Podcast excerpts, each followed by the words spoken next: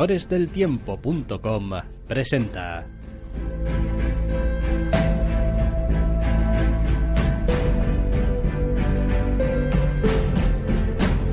Zascandileando.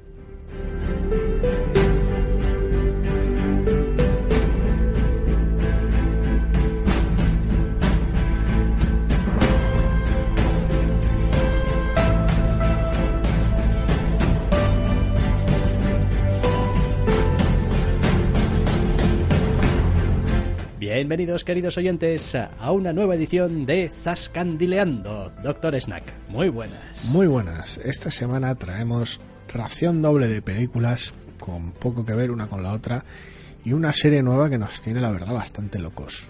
Sí, sí, sí, con un nombre además muy ligado al mundo cinematográfico. También. Aunque ya llegaremos a eso, porque esto que estamos escuchando. Y que no suena nada mal, por cierto. ¿Qué es? ¿Qué es que sé? Esto, que mientras lo estamos escuchando estamos sonriendo y asintiendo fuerte con la cabeza, es la banda sonora de Tren a Busan. Sí, que aquí no le han puesto, por cierto, un otro título. No, lo han bastante- dejado, lo han dejado en Train to Busan en España, Sí. pero creo que en algún otro país de habla hispana tenía algún nombre muy Eh, loco. eh, eh, tre- zombie tren o tre- Tren- tren de los zombies. o- No lo sé. Es que he visto ver. en algún lado. Eh, no, estación zombie. Estación zombie. Estación zombie. Que a ver, que no es que no le haga justicia y tal, pero eh, se desvía de lo que es un poquito la intencionalidad. Quiero decir, tú si es una película llamada Estación Zombie, esperas algún tipo de cosa loca de serie B, mientras que esto es una película de otra índole. Aunque tenga zombies y un tren, quiero decir. Hombre, sí, la verdad es que, a ver, esta es una de esas películas que Es un normalmente... drama que tiene zombies. Sí, sí, sí.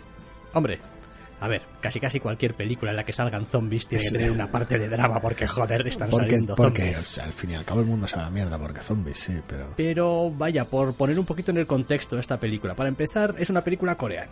Sí, Y eso que a simple vista podría no querer decir nada, pues cuando hablamos de cine coreano quiere decir bastantes cosas. Los ya. aficionados al, al cine coreano sabrán que normalmente nos andan con hostias. Entonces esta película es otra muestra más de no andarse con hostias. Sí, y es algo que encuentro la verdad refrescante y lo digo creo cada vez que comentamos una película coreana, que independientemente de que sean mejores o peores, porque las hay un poquito de todos los colores y obviamente además nos llegan la que- las que nos llegan, que Y tienden a nosotros ser... también a veces nos topamos con los que nos topamos, pero Sí. tenemos todavía alguna pendiente, así que ya veremos. Eh, pues se agradece, porque a veces estamos ya un poquito de esas fórmulas mil veces mostradas y a veces edulcoradas hasta el moño. Pues sí, a veces Yanquilandia tiene sus, sus maneras de hacer las cosas. Hay de todo, ¿eh? Y bueno, cada creador es cada creador, pero sí. Bueno, eh, Train to Busan. Train a Busan. Tren a Busan. Tren a Busan básicamente consiste en que un grupo de personas distintas, centradas tal vez principalmente en un padre divorciado y su hija, eh, van y cogen un tren que va, va a Busan y les estalla un apocalipsis zombie en la cara. Básicamente, o sea, tampoco hay mucho más eh, de que, que contar sobre la premisa. De eso trata. no, Entonces, es que ¿por, no. qué, por qué esta peli nos ha parecido de puta madre? Porque nos ha parecido de puta madre es básicamente cómo lo lleva a cabo. Sí, la verdad es que, a ver, eh, ha habido también cierto run run sobre esta película porque ha estado en festivales y Sí, tal, es la y- clásica que, que sí, sí, sí, además que, que no, no, te cuesta encontrar a alguien que hable mal de ella. Lo cual Sí. a veces da también un poco de miedo, pero bueno. Y por otra parte también a veces cuesta encontrar dónde verla. Porque circuito limitado, festivales, etcétera, etcétera. Sí, la semana anterior lo hubiéramos tenido más fácil, que era la fecha del estreno comercial, pero cosas, así que, quiero decir, esperamos a esta semana y ya nos costó más. Nos, había volado de unas Sí, cuantas sí. salas, Sí, la verdad. pero bueno.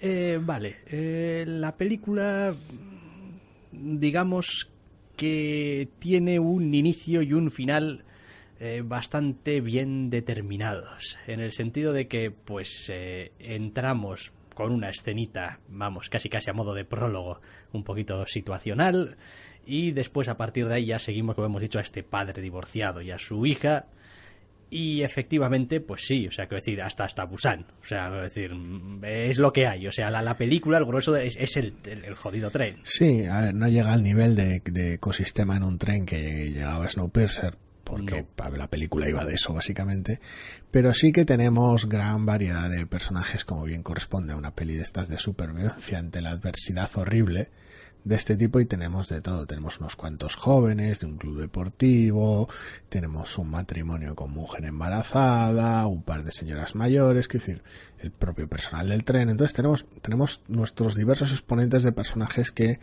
van encarando la que supone llenarte de zombies en, de maneras bastante distintas. Una de las cosas que más me llamó la atención es que, a pesar de todo, es una película que no es que opte, pero dura dos horas. Sí.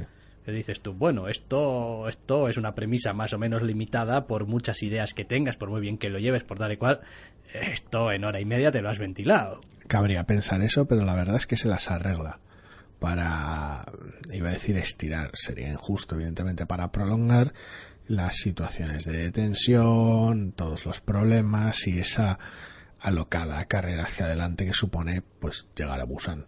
Después hay que decir también otra cosa, es una película coreana con todo lo que conlleva también en el aspecto, digamos, de interpretación. Eh, en el sentido de que quizá para algunos espectadores mmm, algunas actuaciones puedan resultarles igual un poquito más sobreactuadas o un poquito más gesticulantes de lo que igual está acostumbrado. Yo no lo vi especialmente excesivo en ese aspecto. Normalmente la, algunas de las fronteras que suele haber a veces suele ser aquella lógica que había detrás de las, los, las traducciones de, la, de algunos animes en los 90. Decir, uy, el público estos nombres no tal, así que vamos a llamar al protagonista Oliver Atom y a tomar por saco. Muchas veces la barrera a veces suele ser esa, que decir, ahora mismo Ahora mismo soy incapaz de recordar el nombre de ninguno de los personajes.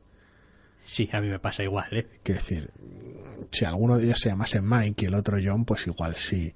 O Ramón y José, pero eh, a veces es a veces es complicado y eso que no tengo ya un grado de costumbre, pero claro, en la exposición de una peli de zombies de dos horas, pues es curioso que me acuerde de un el nombre de un personaje que sale tres minutos al principio de la película y luego se le menciona de pasada varias veces eh, Kim, concretamente, bueno, es el nombre familiar, pero bueno. Y, y, y, y, del resto me cuesta un cojón y medio recordar nada, es, es, fascinante. Entonces, la barrera muchas veces suele ser esa, los nombres de los personajes, pero bueno, representan a veces personajes tan arquetípicos en algunas ocasiones, otras veces contravienen tanto el arquetipo que parecen presentar al principio, en otras que te quedas muy, muy bien, muy fácil con ellos, te, de alguna manera te llegan muy fácil, es una, lo otro es una barrera un poquito ridícula. Sí, a ver, en parte también eh, en cuanto a aciertos que tiene la película es que ya sabéis que en esto de los zombies y cómo representamos a los zombies y qué tipo de zombies tenemos suele haber la, la gran es, eh, la, la, gran separación sí. entre pero estos son zombies que se arrastran en plan oh, como los de los muertos vivientes y tal y cual zombies zombies ansia en plan 28 días después. Eso es que, zombies, que, que... zombies ansia. Aquí tenemos zombies ansia pero zombies ansia. tenemos zombies... tenemos zombies rabiosos sí. Sí pero quiero decir, no son zombies rabiosos todo el rato. Quiero Tiene decir. sus cosas. Hay sí. sus situaciones, hay sus condicionantes. La, la hay... película va mostrando las reglas del juego según avanza, sí. Con lo cual, pues tampoco estamos a veces entre esa situación de decir, oh, de aquí no puedes salir. Bueno, o igual sí, Nunca depende, se sabe. eso es, depende cómo juegues tus cartas. Los personajes, la verdad es que es, es, una película para lo limitado del entorno durante buena parte de la misma, que es pues un tren.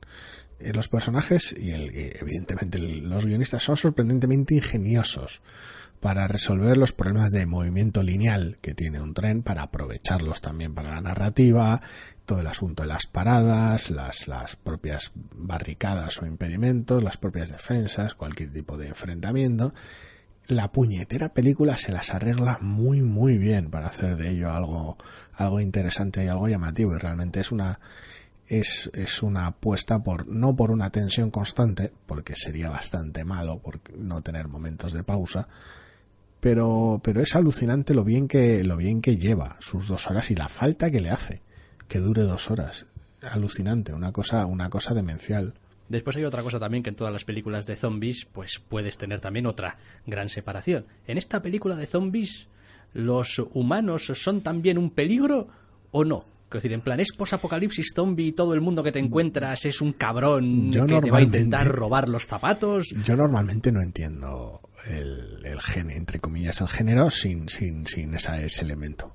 O sea, que lo necesitas. Aquí lo tienes también. Lo que pasa es que es un, es un universo tan reducido de personajes, Tan contenido, sí. tan contenido, que tampoco se hace especialmente patente el, el nivel de bajeza humana a veces. Yo esas, yo esas situaciones de, de diversos grados de apocalipsis o situaciones jodidas de ese tipo, yo no las entiendo si no son en parte para explorar la miseria humana, ¿no? Vale que es que, que es- igual es algo que me encanta y entonces por eso por eso lo favorezco y no, no lo entiendo sin ello. No, no, a ver, no tiene por qué ser imprescindible. No estoy diciendo eso. Pero realmente es eso, me, me parece un elemento habitual, que me parece normal que, que figure, de hecho a veces hasta en los juegos de mesa.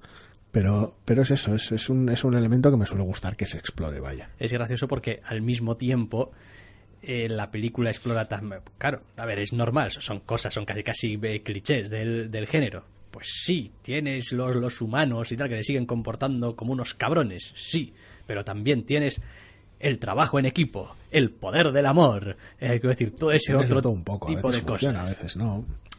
pero los tienes como y realmente una de los grandes bueno digamos que se hace habitualmente en las películas pero que esta lo consigue hacer especialmente bien es esa paulatina mm, transformación de unos señores aleatorios que se han quedado en un tren en dinámicas de Sí, sí. amistad, protección, seguridad, ayuda, tal. Esa, esa línea que separa al ciudadano del superviviente. Eso es. Es, sí, sí, joder, es que después de haberlo mencionado ahora no me lo puedo quitar de la cabeza. Quiero una ampliación de Dead of Winter en un tren. No, por Dios. Que ya hemos visto en esta película lo mal que no puedes pasar, joder. Y se las hagan. No, a ver, después también creo que la película hace algunas pequeñas concesiones también eh, necesarias pues para para seguirle un poco el juego. Quiero decir, eh, obviamente, pues sí, pues si te mueres, pues sabes lo que tienes. Es Sí, los zombies funcionan de manera bastante si clásica te, si te hieren, Si pues te muerde un zombie te jodes. sabes, sabes lo que tienes también. Vas listo de papeles. Pero a veces tienes que ser un poquito, quiero decir, tienes que estirar un poquito esa, esa capacidad de decir, bueno, en esta situación, en serio, nadie ha salido herido. Bueno, pues igual no ha salido nadie herido. Es decir, la película toma las precauciones argumentales necesarias para justificar que, Sí, bueno, porque a veces, salido. a veces resulta un poco agotador con ciertos capítulos de Walking Dead. Pasaba esos, esos grados de torpeza extrema. ¿Sabes? Esos. Es como, en serio, en serio, es como has pisado la única rama que hay en todo este Todos, campo. todos. metes todos los ruidos, se te caen todas las llaves cuando intentas arrancar el coche, abrir una puerta, eh, metes todas tus partes blandas en la boca de cada zombie que aparezca. Esa sensación a veces de torpeza extrema por parte de un tío que, lleva sobreviviendo hasta, hasta la fecha y es como... Quiero decir, te estás en un apocalipsis zombie, capítulo 7 de la tercera temporada, al número aleatorio por completo, es decir, te las has visto todas y ahora palmas en el más ridículo de los errores. No sé, no sé, a ver, si no, si no hay una razón dramática detrás, no suelo ser muy amigo de ese tipo de, de ese tipo de trampas de la trama, pero bueno, en este caso la película los evita. Y tiene una doble vertiente también que me encanta esta película. Es una película de un fondo hombre dramático, porque joder, zombies y un padre y su hija y tal, y el matrimonio embarazado y tal y cual. Movidas. Y movidas y, que- y tiene sus momentos, ¿eh? No os pensáis tampoco que esto es jijiji jajaja, porque No, tiene sus jajaja, nada, tiene sus momentos. Pero también es capaz de vez en cuando de decir, bueno, y ahora aquí mm, vamos a meternos una escena de acción. Y dices tú, ¿eh? Una escena de acción, pero, pero si Sí, soy... un, algún momento de satisfacción más básico. un- Eso un es, como- improperio bien soltado a tiempo, una, una hostia bien dado a un zombie. Eso es, y dices tú, joder, sí. Es, sí, es eso, tiene, tiene pequeños momentos de catarsis en, un, en una situación de, de límite con, con grandes pelotas de zombies. Tiene esos momentos de catarsis, de, de llamar gilipollas a alguien o de darle una hostia con un bate de béisbol a un zombie. Es como decir, coño, sí, igual no hacía falta, igual no me lleva a ningún lado, igual no ayuda en la situación, pero, pero el personaje los necesita y el espectador también. Esos momentos de coño, ya hasta aquí ha llegado. Eso es. esa línea es imposible, joder. Eso es. Tiene esos pequeños momentos que hacen que la película tenga un ritmo envidiable. Sí, después se las arregla con distintas trampas, que a veces una película también eh, actual, con lo cual tenemos teléfonos móviles, etcétera. Es decir, tampoco es gente que está totalmente aislada en un sitio y no sabe nada que habrá pasado. No, es decir, la película eh, da suficiente, con suficiente verosimilitud eh, a la situación. El, Sí, el uso de, de, lo que en otras películas sería un problema narrativo, aquí hace una, un uso brillante que dices tú, no, bueno, pero ¿qué, ¿qué, es lo que está pasando ahí fuera y tal y cual? Y bueno, te llega algo de información, te haces un poquito situación de contexto también, pero bueno, es decir, sin, sin al mismo tiempo que te deje de importar, ¿no? Lo que está pasando en el tren o a los personajes, etcétera, etcétera. Y luego, hombre, pues como hemos dicho muchas veces, eh, la, eh, la, la demostración con la acción. O sea, ¿Cómo son aquí las relaciones entre los personajes? Pues no necesitas que te lo cuenten, porque lo estás porque viendo. Están, eso es. Y estás continuamente, además en unas situaciones límites y de vida o muerte, quiero decir, estás continuamente eh, viendo cómo se comportan los personajes entre sí, con otros y tal, cómo si evoluciona una relación, si no evoluciona. Eh, hasta qué punto somos a veces un poquito sí es gracioso porque dependientes incluso. cuanto más conoces a los personajes más más sorpresas o alegría, alegrías en general te dan. Pero sobre todo más sorpresas personajes que en un principio creías que eran de una manera cuando más los conoces más más se descubren cómo son o al menos cómo son en esa situación concreta. Que no sé si sacan su verdadera parte o simplemente les fuerza a ser de una manera ahí ya, eso es otra discusión, pero realmente cada vez los conoces más a través de cómo reaccionan a, lo que les sucede y es, es fantástico, es una película realmente brillante. Sí, a mí, a mí me ha gustado. Me ha gustado porque además me parece que muchísimas de las situaciones que plantea y muchísimas de las soluciones que plantea los problemas son, uno, lógicas, dos, son realmente factibles. Y muchas veces son incluso las ideas que tú mismo tendrías. Que, que muchas veces cuando ves estas películas dices tú, pero en serio, o sea, ¿no se os ha ocurrido que o habéis visto en, tal situación que pasa esto y no sois capaces de deducir. Sí, el síndrome de gritarle al protagonista de una película de terror, sí. Sí, es, decir, ¿dónde vas ahora a abrir la ventana? No te, has dado, no, te has, no te has dado cuenta de que el dinosaurio seguía por el movimiento, pedazo de burro. No, ese tipo de cosas. Tiene, tiene, esos momentos, sí, sí. De, consigue evitarlos esa mayor parte. También caen ellos cada vez que la situación lo permite y un, un humano creíble caería en, en ese tipo de cagadas, pero bueno y después, pues lo dicho, pero decir, es una película coreana haciendo las concesiones las justas. De hecho, comentamos cuando terminamos de ver la película que hasta hace algunas concesiones de más. Es una película de zombies. Ya sabes cuál es el destino de buena parte de los personajes, pero bueno. Es lo que toca. Es lo que toca. Está, está realmente muy, muy bien llevada. A mí, a mí me gustó muchísimo y recomendación. El que la pueda pillar todavía en los cines, recomendación absoluta. Si no, le tocará que esperar a que la editen, pero Sí, a mí, realmente me parece que todo lo que habíamos oído de pasada, porque tampoco nos suele gustar prestar demasiada atención. No, yo suelo evitarlo muchas veces. Estaba A toro pasado me encanta, pero a veces eh, me da miedo, me da miedo que me llenen de spoilers, sobre todo si no conozco el tipo de reviews que hace a quien le estoy leyendo o escuchando. Sí, sí, sí, no, pero... Cuando se trata de otra gente, nosotros, por ejemplo, pues salvo accidente, que no sé muy bien si pasará a menudo, creo que no, quiero creer que no vaya, no solemos decir una mierda al respecto de los spoilers, nada de spoilers nunca jamás. Eh, hay otra gente que si no conozco cómo operan, pues procuro evitarlos como la peste. Pero bueno. No, está bien, está bien, está, eh, bien. Y es, a pesar de todo, una película muy sobria, ¿eh? También, o sea, ¿Qué, dices tú? Pero si, si, no tiene nada la película, si, si, si está hecha con, con, cuatro elementos, con una docena de personajes. Es el tipo de película que una vez vista te das cuenta de que no, no le falta y ni le sobra gran cosa, la verdad. Es como no. Ah. Está, está bien compacta. Está bien. Cine bien. Está bien, cine bien. Nos gusta el cine bien. Nos gusta el cine bien. Y de vez en cuando también vemos cine que no tan bien.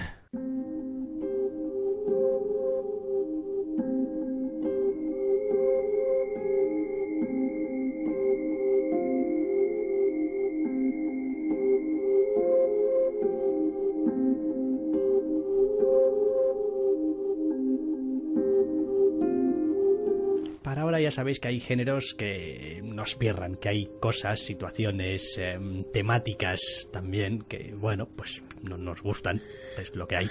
Pues sí, cuando alguien te dice, no, Morgan y tal, esta película va de, es una película de ciencia ficción y es como, cuéntame más y tal, sí, en un laboratorio desarrollan vida artificial y encima con, con cierto componente eh, tecnológico de IA y tal, y de, nanomovidas. Y dices tú, en la vida artificial, nanomovidas.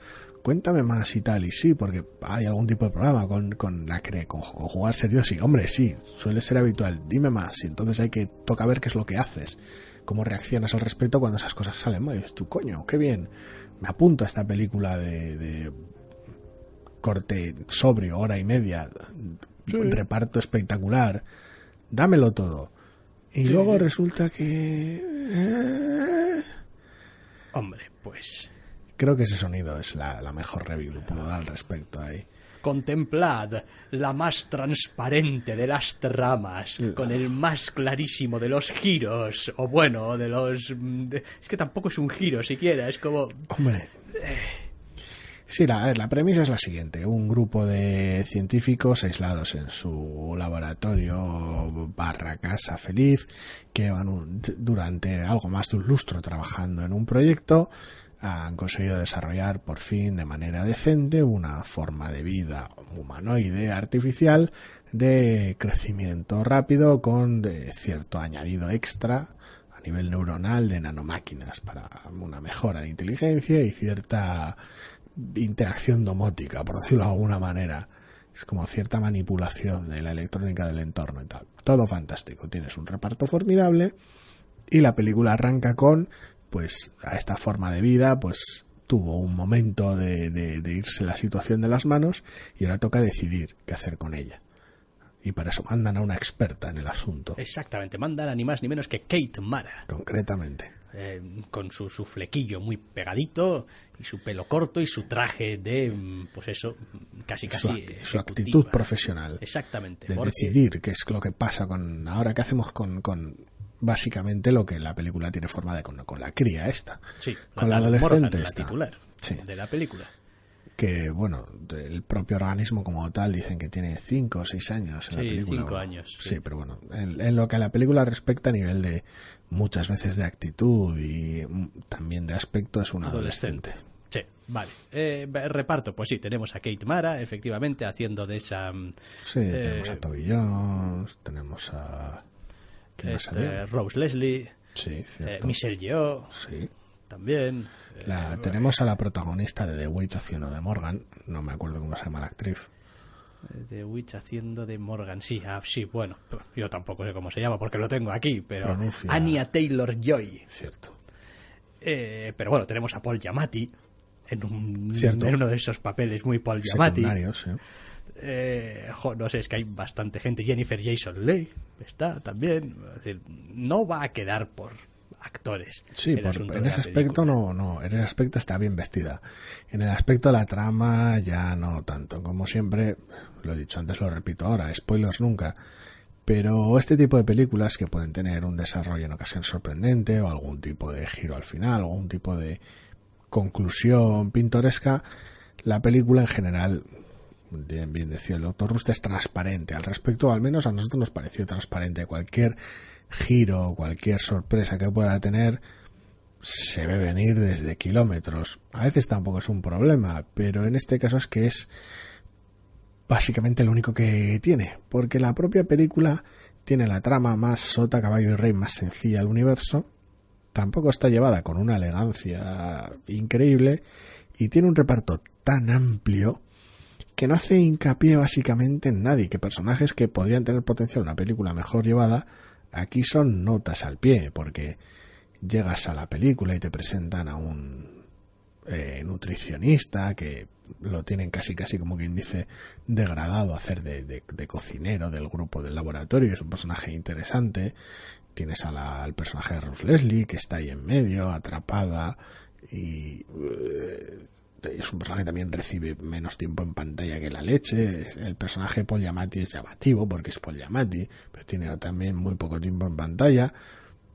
Y al final tienes una especie como de trama insuficiente, diluidas las responsabilidades entre demasiados personajes, y al final no va a ningún lado excepto a satisfacer esa sorpresa que no vas a tener porque te ves venir al giro a kilómetros probablemente parte del problema, o al menos que a mí me pareció una vez vista la película que tenía, era que intenta ser demasiado integral respecto al tema que toca. O sea, picotea un poquito de, bueno, ¿y cuáles son las consideraciones morales de esto? ¿Y cuáles son em, las bases de lo que es eh, vida y no es vida y de lo que es una máquina y no? Em, ¿Cuál es eh, la- el, el modo en el que debemos eh, valorar y no valorar si algo está vivo o no está vivo? Es decir, plantea un montón de cosas porque básicamente coge al personaje y mm, Pero, empieza a echarle especialistas en cosas encima. Entonces, ¿tú qué eres? No yo soy un psicólogo, yo soy un especialista en no sé qué, pero no profundiza en nada, porque la historia en sí misma, efectivamente, es bastante, fin, como va a ser inevitable cualquiera que vea la película o oiga hablar de ella o nos oiga a nosotros hablar de ella, me voy a quitar la comparación del medio lo más rápido posible. La comparación con Ex Máquina es inevitable, Inevi- pero, inevi- pero de una inevitabilidad brutal. Entonces, Ex Máquina no recuerdo cuánto duraba. No sé si duraba la hora y media que dura Morgan o dura dos horas. te No tengo ni idea. si quieres, pero- La diferencia con Ex Máquina, al margen de tener evidentemente un guion, un guion bastante mejor y hacer mejor uso de la premisa, Ex Máquina tiene tres personajes y medio. Claro, Esta tiene ocho o nueve. claro. Quiero decir, entonces Hora el- 48 duraba Ex Máquina. tiene 20 minutos más. Esa película, aparte de estar mejor planteada, tiene 20 minutos más y tiene un tercio de personajes. Sí. Y bueno, buena parte de su interés no se sustenta en un giro ridículo que te ves venir a kilómetros a diferencia de Morgan. Entonces, el problema real, real es ese que tienes menos que contar, menos tiempo para hacerlo y demasiados personajes con los que contarlo. Sí, porque Entonces- algunos de ellos en realidad no añaden nada a lo que es la trama de la película. Están ahí para dar color, para distraer, para otras Nada, El cosas. personaje de Michelle Yeoh pasaba por allí, Sí, sí. pero pasaba por allí. De hecho, entra en la película casi casi cuando ya no te esperas que llegue nadie más. Es como, ¿eh? Esta es Katana. En serio, tenemos que dejar de, de poner ese ejemplo para todo, ¿eh? Bueno, vale, puede utilizar Slipknot también. Puede treparlo todo. Quiero decir, ese tipo de personaje metido que, pues, de, que, con calzador en un momento donde ya crees que te han presentado a todo el reparto y dices tú, ay, está también este personaje. ¿Y este personaje qué hace aquí? Pues tampoco gran cosa, la verdad. Venga, hasta luego.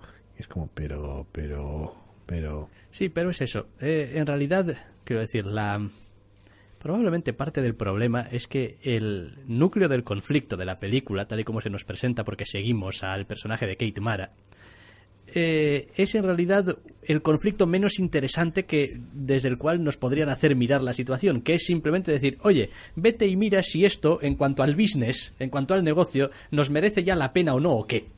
Esto que sí. que, que- que- es una consideración que, bueno, es puramente monetaria y de beneficios. Quiero decir, no hay ninguna Bueno, pero es- es, consideración. un, es un ángulo interesante y está en contraposición con, con la oposición a, ese, a, esa, a esa- a esa perspectiva. La película funcionaría relativamente bien, creo yo, si se centrase en Kid Mara, en Rose Leslie y en, y en Morgan. Ajá. Básicamente, y tuviera Que, esos tres que- que al personajes. final es el triángulo del conflicto real, un poco. Básicamente, y tuviera esos tres personajes y el resto fueran ruido de fondo, la mitad de ellos, la otra mitad ni, ni apareciesen realmente. Sí, vaya, o caretos en una pantalla por si necesitas en algún momento que te digan. que digan algo. dos líneas de diálogo. Y ya. Y la película posiblemente se beneficiaría de eso. Una vez más, comparada con Es Máquina. Sí, no, no, no sé. En este caso no, en este caso no. Este Tiene, tiene, pues eso, media docena de personajes, solo con los expertos del laboratorio. Da una sensación rara, más allá de que después tenga la típica cosa que dices tú, venga, hombre. Luego la resolución ya tal, pero Venga, hombre. Quiero decir, ¿en serio es eso este ahora? O sea, porque porque si ese este ahora, esa antes lo mismo. Y dicho así, pues suena un poco a... Pero vaya, ese es... ha sonado, ha sonado tan críptico y tan arcano que no me he enterado ni yo de qué hacía referencia y tengo vista la película. O sea, o sea, imagínate, imagínate si ha sido críptico de narices, pero bueno, que no. Que no hace falta tampoco adentrarse en explicaciones Da sobre igual, sin más, a ese veces- punto a veces- específico a veces- a veces hay- al cual hicieras referencia, sea cual sea. Da igual, a veces hay situaciones en una película en la que dices tú, hostia, pero si la nave espacial podía hacer esto, ¿no? ¿Por qué no lo ha hecho hace media hora? Ah, vale, ya entiendo a lo que te refieres. Es un, Es- es, un plot hole bastante es, de mierda. es uno de esos agujeros un poco que... Y además innecesariamente. Correcto. Correcto, porque tienes otros 78 personas que pueden facilitar el transcurso de la escena de otra manera, pero bueno. Entonces dices tú, bueno, vale, y después llegas al final y dices tú, bueno, pues bien, esto aquí hay que ponerle ya, es decir, hasta aquí hemos llegado. El conflicto ha llegado hasta aquí, es hora de resolver el conflicto. ¿Cómo lo hacemos? Y la resolución del conflicto... Que sea garbancero, pues adelante con ello.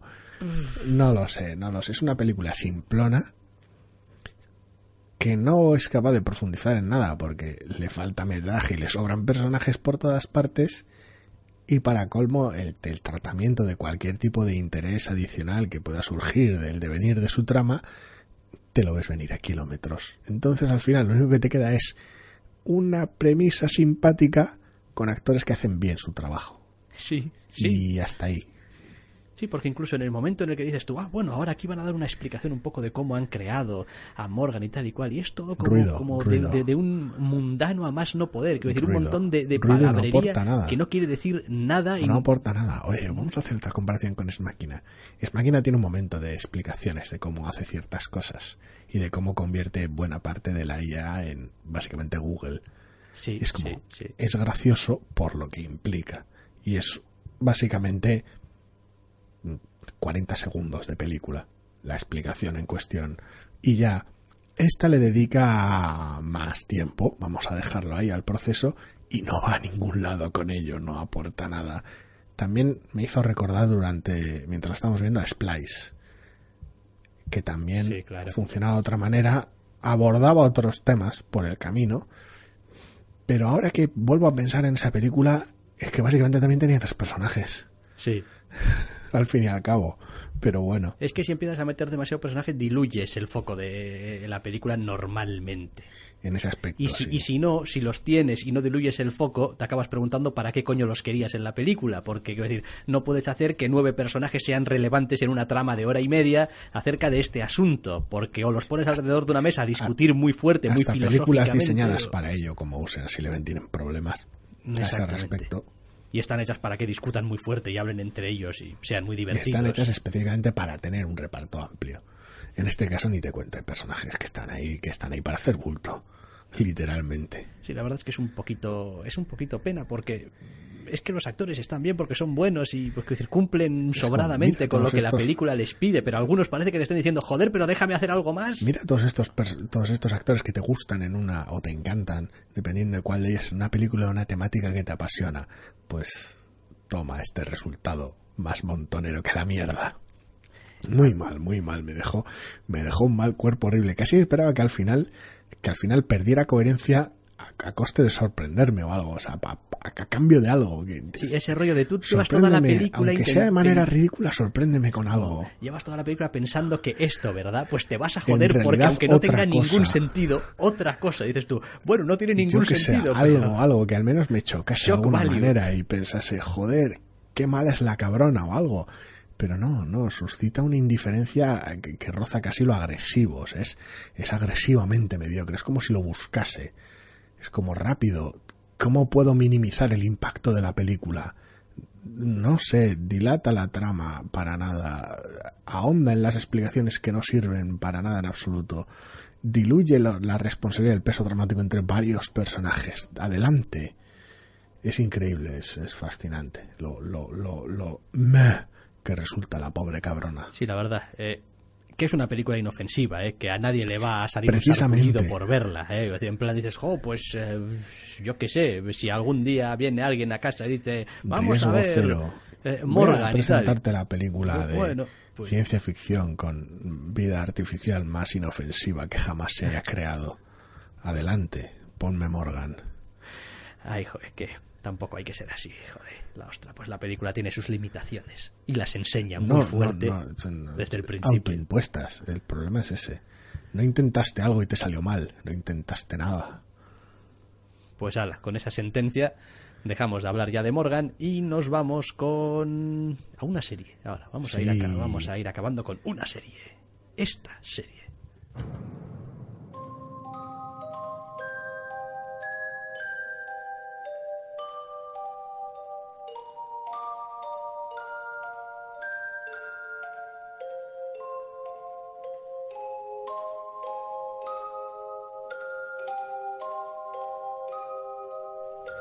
Qué tranquilito parece, ¿no? Que empieza esto. Qué tranquilito parece y cómo engaña. Sí, porque estamos hablando de Tabú. La serie protagonizada por Tom Hardy. Por el puto Tom Hardy, sí. Sí, que bueno, pues como sabéis, si nos seguís un poco regularmente, pues es un actor que nos gusta mucho. Sí. Es un actor de nuestros favoritos. Sí. Tampoco vamos a decir lo que no es. No es que nos guste, es que, es que si sale Tom Hardy es razón suficiente para al menos darle un tiento. Sí. Y en este caso, pues, hombre, había algunos otros elementos que también nos llamaban la Sí, atención. como una ambientación horriblemente oscura y demencial en la Inglaterra del 1800 y pico, como la presencia de muchísimos actores británicos del copón, la presencia de Donna Chaplin. En general, el ambiente que trasladaba los primeros trenes, que tampoco revelaban mucho de la trama, pero sí mucho del tono y de la atmósfera, resultaban increíblemente atractivos. Y después de un par de capítulos, y ya entrados en la trama, viendo al menos la premisa, yo estoy emocionadísimo con esta serie. O sea, me ha encantado. A ver, eh, sí, a mí también me está gustando mucho. Eh, Pero es más difícil de entrar. me, me molesta un poco que sea tan sobria la cabrona. A ratos. A ratos. Eh, porque tengáis alguna especie de pequeña. mm, A ver, pequeño marco respecto a la ambientación y el feeling general que puede dar cuando uno entra a la serie antes de empezar a conocer un poquito los personajes y ver cómo se va desarrollando la trama, etcétera, etcétera. A mí me recuerda aquella serie de la que hablamos en su momento con Son Bean, que era un detective en la Londres jodida, así un poco deprimido y deprimente. Sí, a ver, es sencillo. Es, eh, la premisa básicamente consiste en que eh, el bueno de Tom Hardy, el personaje de Tom Hardy, al cual se le daba por muerto desde hace tiempo, vuelve a Inglaterra con motivo del funeral de su padre. Un conocido, mm, mm, básicamente mercader. Eh, la serie nos, nos pilla en la Londres del 1800 y no recuerdo qué año y básicamente lo importante lo, lo- lo importante a trasladar es que la compañía de las Indias Orientales hace y deshace a su antojo nos plantean una ambientación triste, pobre, llena de barro, criminales, prostitutas y mercaderes avariciosos, y cómo pues parece que Tom Hardy tiene algún plan que se desarrolla a partir de la muerte de su padre. Sí, a ver. Solemos decir a veces un poco en medio chiste que tiene una cierta, a veces igual, similitud con una especie de conde de Montecristo bastante demencial y triste y sucio. Conde, Conde de Monteturbio. Eso es, el conde de Monteturbio, Se concretamente. pronunció esa frase un par de veces durante el segundo capítulo. Eh, tampoco porque el protagonista vaya por ahí haciendo ostentación de no sé qué y de no sé cuánto y tengo aquí un montón de dinero y tal y cual. Que no, no. pero hay un hay ciertas riquezas ocultas, cierto cierto fondo de venganza demencial. No sé, en general creo que es una serie que funciona bien porque no enseña sus cartas. Y entonces te tiene un poquito en todo el rato diciendo, "Hostia, La ¿qué, serie- ¿qué, qué va a pasar aquí? ¿Qué está pasando? La serie, en lo que a mí respecta, funciona por tres, tres ejes fundamentales. Tal vez el, para mi gusto, de esos tres, el menor de todos ellos es el misterio, que funciona bien porque se va revelando poco a poco, pero de los tres puntos de interés para mí es el menor. Por un lado está la textura de, de- la situación y de la zona en general. El, el lugar cobra vida propia en, en cada escena de cada capítulo visto hasta la fecha, los dos que se han emitido. Es increíble, o sea, no, no, vamos, casi puedes oler el río. Es acojonante. Y por otro lado, por la personalidad de los, de los, por el carácter de los personajes. Es, es increíble cómo ninguno de los personajes se limita a simplemente estar ahí para la función que la trama le tiene reservada. Todos ellos desbordan carácter en cada una de sus interacciones. No se limitan a decir las frases por las cuales debe estar ahí el personaje. Todas sus interacciones con el resto del personaje están cargadas de la personalidad que tiene el personaje. Sí, eso es muy importante porque eh, a veces eh, la serie te va a ir echando encuentros entre personajes que a veces se conocen y a veces no. Eh, a veces cuando se conocen, se conocen desde hace mucho tiempo, incluso. Es que no hay interacción neutra Eso es. entre ellos, ninguna. Eso es, decir, no, no hay intercambio de información, entre comillas. Entre los o sea, personajes. no, hay choque de caracteres cada vez que alguien habla con alguien. Eso es. Da igual que sea una relación de subyugada entre jefe y empleado, otras veces es hostil, otras veces puede ser amigable, pero la relación nunca es neutral. nunca hay una interacción entre personas que sea, hola, vengo a saber más de esto. Bien, ahora sabes más de esto, parte del misterio queda resuelta. Vale, hasta luego. Nunca, nunca jamás, no hay ni una puñetera interacción, por breve que sea, que no vaya cargada de algo más. Sí, si lo cogiésemos así, en el vacío, eh, cualquier escena, la pusiésemos y dijésemos, esto es de la tercera temporada de esta serie, dirías, claro, joder, es que fíjate. Normal, hay un roce aquí. Hay un, aquí hay un, decir, se, se, nota en el ambiente que, que, aquí la gente es de verdad, que los personajes han calado en los actores, que está, decir, a ver, es un poquito injusto. A veces puede rozar en lo excesivo, no lo sé, depende de la perspectiva, pero a mí me encanta cómo está tratado. También puede ser un comentario eh, injusto, porque quiero decir, las películas vienen haciendo esto desde tiempos inmemoriales. Y a veces a las series les cuesta un poco más. Es como, oiga, si un actor es un actor, es capaz de meterse en el papel desde el principio, ¿no? Lo que pasa es que a veces no están tan bien escritos desde el principio también como para que te permita entender bien el personaje e interpretarlo debidamente. Pronto empezará la cuarta y última temporada de Black Sails y mira cómo empezó. Exacto. Por Entonces, eh, y, bueno. Y esa serie nos encanta. Y aquí, la, y aquí, desde el principio, los personajes están como muy definidos. Como que, quiero decir, joder, los, los, los puedes tocar. Y dices tú, sí, este señor es así. no, decir, no, no, no, no por ello los, los, los priva de que puedan tener un desarrollo pero vienen ya con un bagaje, vienen ya con unos deberes hechos. Los personajes tienen un, una personalidad, un, carisma que exuda en la pantalla. Yo, yo a veces rayaba a veces en la caricatura, ocasionalmente, pero yo no veía algo así desde Penny Dreadful. Sobre todo además porque comparte a veces ese, ese afán por el oscurantismo, pero, pero ese, ese ver a un personaje y que en los primeros, las primeras tres líneas de diálogo ya sepas mucho del personaje solo por cómo interactúa con el resto es alucinante. La última temporada de Penny Dreadful tenía personajes que aparecían muy fugazmente, decías tú, coño, este personaje cobrará más importancia en futuras temporadas que no, no es cierto porque esta es la última. Porque realmente te llegaba con apariciones muy muy breves y eso pasa en esta serie constantemente. Sí, sí, realmente. Sobre todo en su segundo capítulo. Más allá de el tiempo en pantalla o que la historia les vaya a otorgar, no parece haber una diferenciación clara entre pues este es personaje importante y entonces está bien o este es el último secundario del último capítulo del, vamos del capítulo montonero. cualquiera que tenga más de tres líneas de diálogo de repente parece un personaje la hostia de interesante e importante. Es increíble. Es como salvo alguien que parezca realmente un extra tú eres parte de esta multitud y estás para aquí gritar estas dos frases cualquiera que tenga una, una aparición ligeramente prolongada dices tú coño es un personaje con, con, un peso aquí, no sé cuál en la trama, pero, pero en el universo tiene un peso específico. Sí, después, hombre, eh, en esta serie hay maña. En esta serie hay, no sé si hay dineros, yo creo que sí, porque esta serie sin... A ver, tampoco hay excesivamente echar la casa por la ventana, pero bueno. No lo sé. Pero bueno, algo sí. Y... Hombre, a ver, ya hemos dicho que a nosotros Tom Hardy nos gusta mucho. Eh, Tom Hardy para mi gusto, clava el personaje. O sea. Sí. Lo que, de lo que sabemos de él hasta la fecha, clava el personaje. Es, es, una de esas cosas que se le da bien a hacer a Tom Hardy, que es tener una cantidad obscena de lenguaje no verbal en el personaje y trasladar un montón de intencionalidad sin decir una sola palabra. Y lo clava. Adoro a este tío. Adoro la capacidad que tiene para caminar este hombre. Quiero decir, es, es un tío que con su solo caminar puede resultar amenazante. A ver, es, una de las eh, Tom Hardy pese pese a pese a todo lo que todo lo que se puede decir de él es una de las claves para que Mad Max funcionase con esa con esa visión que tenía que tiene la película de Max y es una de las claves para que él pueda protagonizar algo como Locke también.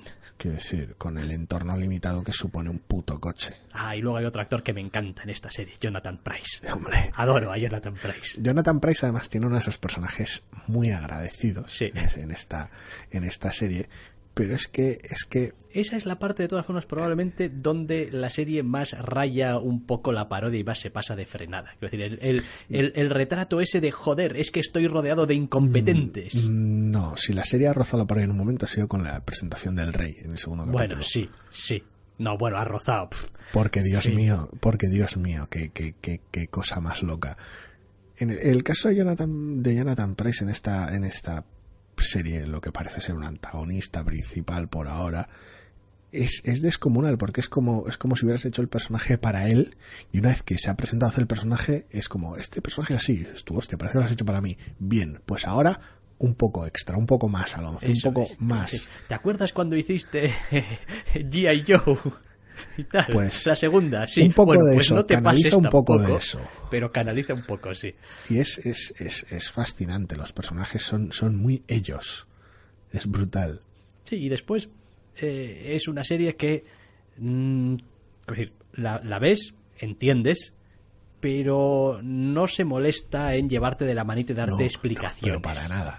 O sea, Esto sí que si pestañas te lo pierdes y no la Fórmula 1. lo que está lo que está pasando está pasando está pasando por una razón que igual la vas a saber ahora o igual no o igual dentro de cinco minutos es decir no es una serie de respuestas inmediatas y satisfacciones inmediatas nunca las dilata demasiado nunca las deja para demasiado atrás nunca pero no es transparente no es este rollo de no primero te voy a decir todo esto del personaje y tal y cual y Hay- luego ya Hay muchas cosas que no las explicita, no las expone, no te dice, bueno, a ver, ahora este personaje, su relación con los esclavos es esta, vamos a explicártelo detenidamente, poco a poquito, dándotelo con cuchara, no. Es algo que ves, por cómo se comporta y punto. tampoco tengo muy claro qué papel están jugando cosas que parecen no están muy claros si son flashbacks si son idas de olla visiones son o qué del protagonista que está el personaje Porque, del claro, cráneo. pues claro, es que, es que está también un poco para allá. De hecho, Mm. le dicen a veces y tal, y dices, pues claro que estoy loco. Y como dices tú, bueno, ya no sé si lo dices por decir, por seguir la corriente, porque eres consciente de que estás un poco ido de la olla. ha visto cosas y le han afectado y eso curte. No sé, no tengo ni idea. No creo que la serie tenga un, un parte sobrenatural, no lo creo. Sinceramente no lo creo. Si lo tuviera, la serie es tan turbia, tan extraña y tan oscura que siempre cuando funcione estilísticamente a mí me funcionaría. Pero no creo que lo tenga. No, no, no, no, yo tampoco, ¿eh? Simplemente me refiero a que, bueno, pues eh, Sí, sus cosas, las cosas que le pasan al personaje en la cabeza, hasta qué punto es un recurso narrativo y hasta qué punto le pasan cosas al personaje en la cabeza. Sí, no lo sé. Yo creo que va a ser una serie interesante, interesante de seguir, interesante de ver, de ver las evoluciones de los personajes y además es interesante al menos desde mi punto de vista prácticamente desde todos los ángulos. Quiero decir, me interesa el, el- los, los avatares, lo que pueda hacer, lo que le pueda pasar al protagonista y sus, no sé, planes, sean los que sean. Eh, me interesan las tramúrcidas de la Compañía de las Indias Orientales porque son unos putos trameros de mucho cuidado. en general, la propia Madame que se ha sentado en las oficinas, la trama con la hermana. La hermanastra y tal, con su... em, con, su- con su horrible, con su horrible, marido. horrible, horrible y villanesco y antagónico marido.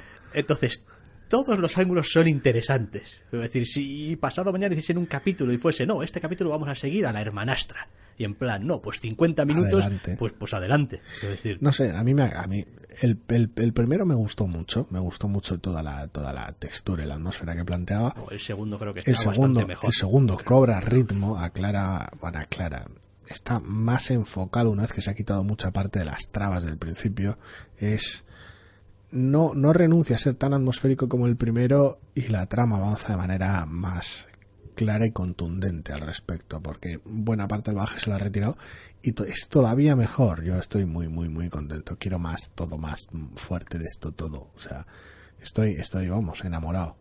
Concretamente 1814. 1814. A ver, el- el- ya el tráiler me dejó muy buenas sensaciones simplemente con el aspecto que tenía. Con esa es, lo, lo visceral que resultaba en ocasiones, sin contarme eh, muchas veces una mierda de lo que estaba pasando yo yo. Me gusta el rollo que te traes, luego hay que verlo en práctica. Y los dos capítulos que han salido, en práctica, eh, son una maravilla. O sea, pero una maravilla. Una serie, a ver, que mira aquí los apuntes tácticos de FX, del canal FX. Sí, aunque es algún tipo de coproducción extraña, porque sé que nada, sé que andaba emitiéndose aquí eh, antes que allí. Pero no bueno, antes que en Estados Unidos. cosas- Sí, Aquí entre en Estados HBO Unidos y Reino Unido es una coproducción, Sí, además de FX los HBO. dos. Aquí en HBO España, no. No sé, tengo un follón ahora del copón. Pues no lo sé, no sé quiero echar, pero, pero que la serie mola un puñado. Se está emitiendo aquí antes que en Estados Unidos, pero no días. La verdad es que, joder, está muy bien. Está muy bien, brutal. muy bien. Y, y realmente a veces también te hace darte cuenta de lo importante que son los actores. Sí, Es decir, las claro. interpretaciones. Porque a veces puedes tener todo el setting de la galaxia, todo el dinero que quieras, Y lo tiene. todo lo que sea, Al pero menos lo tra- eso parece, vaya. tampoco mucho, ¿eh? Si piensas un poco, No sé lo que está costando. No tienes sé lo, lo que luce. y tampoco tienes Quiero muchos decir, me refiero a lo que luce. Tú- Sí, sí, no, realmente parece eh, una especie de Londres eh, bastante es asfixiante, decir, bastante el- sucio, el, bastante... El retrato de Inglaterra que se hace llega. Llega. No sé lo que les está costando, el- tanto a nivel de esfuerzo, de talento como monetario. No sé lo que les está costando, no les pido la factura. El resultado es sobresaliente. Sí. Eso así de claro. En ningún momento da esta sensación, ay, decorado de baratillo y No, tal, no, y ay, no, no. esto nos ha quedado Es del que- todo bien. Es, que- es no. que no los hay. Es que yo creo que es una de las eh, eh, de, de No las tengo ni idea. gracias de la serie. Y tiene un buen puñado de escenarios distintos, ¿eh? No se Sí. limita a tres, tres pero, momentos pero puntuales. todo es vamos, de verdad. Da esa sensación, desde luego. Eh, No, es me es importa cómo lo han es hecho. Mm, un caserón de piedra, de piedra, y las calles de Londres son de verdad. Eso es como las... Y si sale un barco, puedes poner pie en él. O sea, El, sí, esa, la sensación la da, no sé cuánta trampa tiene, Ya. que es parte de lo bonito. Quiero decir, si luego realmente tiene mucha trampa, eh, bien- buen trabajo, sí, sí, claro. Merecedor de reconocimiento, pero no sé hasta qué punto hay es, es tangible buena parte de lo que se ve. Creo que va a ser, no sé si miniserie o una cosa así. No sé, de momento yo más de ocho capítulos no veo que haya listados. Anunciados. Pero bueno, a veces Bueno. se suelen añadir. Sí, nos pasó con el exorcista.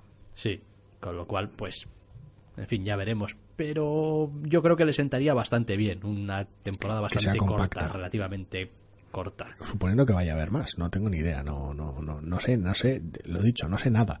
Sí, sí, no, y, casi mejor. Nada, un día me topé con Tom Hardy en una serie, espera a ver qué pinta tiene. Coño, qué pinta tiene. Y hasta ahí, y dos capítulos visto. Y, ya está. No sé quién está detrás, no sé quién la dirige, quién dirige cada capítulo. Ni idea. Ni idea, no sé nada. Me mola un huevo. Sí, Una está vez que muy ya, bien, ¿verdad? cuando ya tenga momentos de, de, de mono y de, joder, quiero ver más, pero no hay más, porque no ha salido más todavía, porque ya se termina la temporada, entonces ya tendré tiempo para ver cómo se hizo y cosas. Ahora mismo lo único que estoy es montado en el tren del hype. Me encanta esta serie. Y capitulines de una hora. Sí, aproximadamente sí. Aproximadamente minuto arriba, minuto abajo, pero vaya, de formato largo. Vaya. Descomunal, en serio, muy muy buena. Echarle un ojo, salvo que realmente os, os eche para atrás muchísimo el rollo tan, tan turbio y tan oscuro que se trae, porque está muy bien hecha. Entiendo que igual el primer capítulo es un poquito rocoso. Sí, pero no me resultó tan rocoso como otras series que hemos visto que he dicho, madre mía. No porque la factura es muy buena y eso siempre ayuda, pero a nivel técnico está muy bien llevada y eso ayuda. Pero entiendo que es un poco rocoso, que tiene escenas muy pintorescas, otras veces escenas muy secas y otras veces escenas que consisten en Tom Hardy gruñendo y poco más. Y bueno, Eh, eh, gruñir también hay que saber. Entiendo ¿eh? que nosotros somos muy, muy fans de, de Tom Hardy y de algunos de los otros actores. Y yo personalmente, no sé si tú también, muy fan del rollo turbio, oscuro y siniestro que se traen. Bueno, No tanto. no imagino. tanto, quiero decir, me gusta. Me gusta y, está, y está muy bien hecho y tal y cual. No soy tampoco un fan específico de ese De- tipo de- de, de esta textura, Es sí. decir, no, pues así, ay, ay, Pero no, bueno. porque, porque a veces me resultan, pues eso, deprimentes, Cargante. cargantes, tristes. Bueno, depende. En este caso está bien, funciona, está pa, en su sitio. Y eso, pues la serie también lo, lo agradece. echarle un ojo de porque- todas formas, si por lo que sea tenéis ciertas dudas o 50.000 cosas más que ver o que oír o sitios en los que estar y no podéis y queréis esperar a que termine la serie, pues haremos como siempre, cuando terminemos de ver la temporada, hablaremos de ella también, Sí, pues, yo ¿eh? que sé, porque oye, nunca estás libre de que, ¡buah! Los últimos dos capítulos, pero qué sin Dios. Qué hecho, desastre. Qué qué- desastre. Qué destrozo, no sé. Los Quiero dos decir, ¿qué- primeros qué, qué helix hicieron y tal. se han hecho un helix. Llegó el sexto, el quinto y a la mierda. Y, y no diré que no se veía venir, pero madre mía. Entonces, no, en este caso tiene los dos capítulos que han salido, son buenísimos, va a mejor la serie, con lo cual es, es una experiencia muy recomendable. Si tenéis dos horitas, echarle un ojo porque, porque tremendo, tremendo lo que están haciendo. Bueno, pues con eh, este tabú, con este arranque de la temporada, estos dos primeros capítulos y su comentario, ponemos ya punto y final al podcast por esta semana y os recordamos que si así lo queréis, Podréis volver a escucharnos la semana que viene. Hasta la semana que viene.